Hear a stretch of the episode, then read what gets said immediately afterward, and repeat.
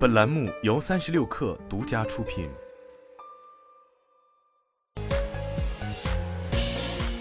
网络新商业领域全天最热消息，欢迎收听快讯不联播，我是金盛。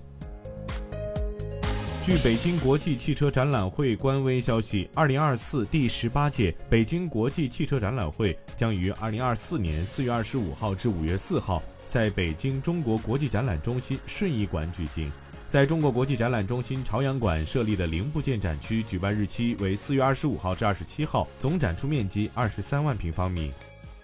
三十六氪获悉，小冰公司宣布了 AI 数字员工 SaaS 产品线最新进展。升级后的 AI 数字员工采用大模型小样本技术，支持线上自助创建以及真实人类的声音和形象复刻，能进行内容生产与实时交互。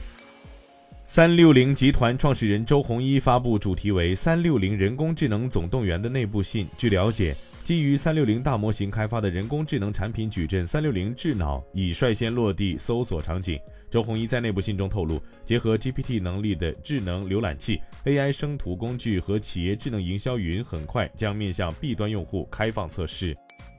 长租机构自如宣布启动第十一季海燕计划。该计划旨在为高校应届毕业生提供零押金、租金月付、赠送搬家优惠券等租房专项支持。据了解，自如海燕计划十一年来已吸引三百五十万毕业生参与，累计减免押金近十二亿元。今年五一假期迎来五天小长假，是二零二三年春节后首个长假，也是出境团队游试点恢复后的首个长假。距离假期不到十天，从机票预订数据来看。旅客出行需求已经提前释放。据特斯拉美国官网，Model X 售价上调至九万七千四百九十美元，Model X Plaid 版售价上调至十万七千四百九十美元。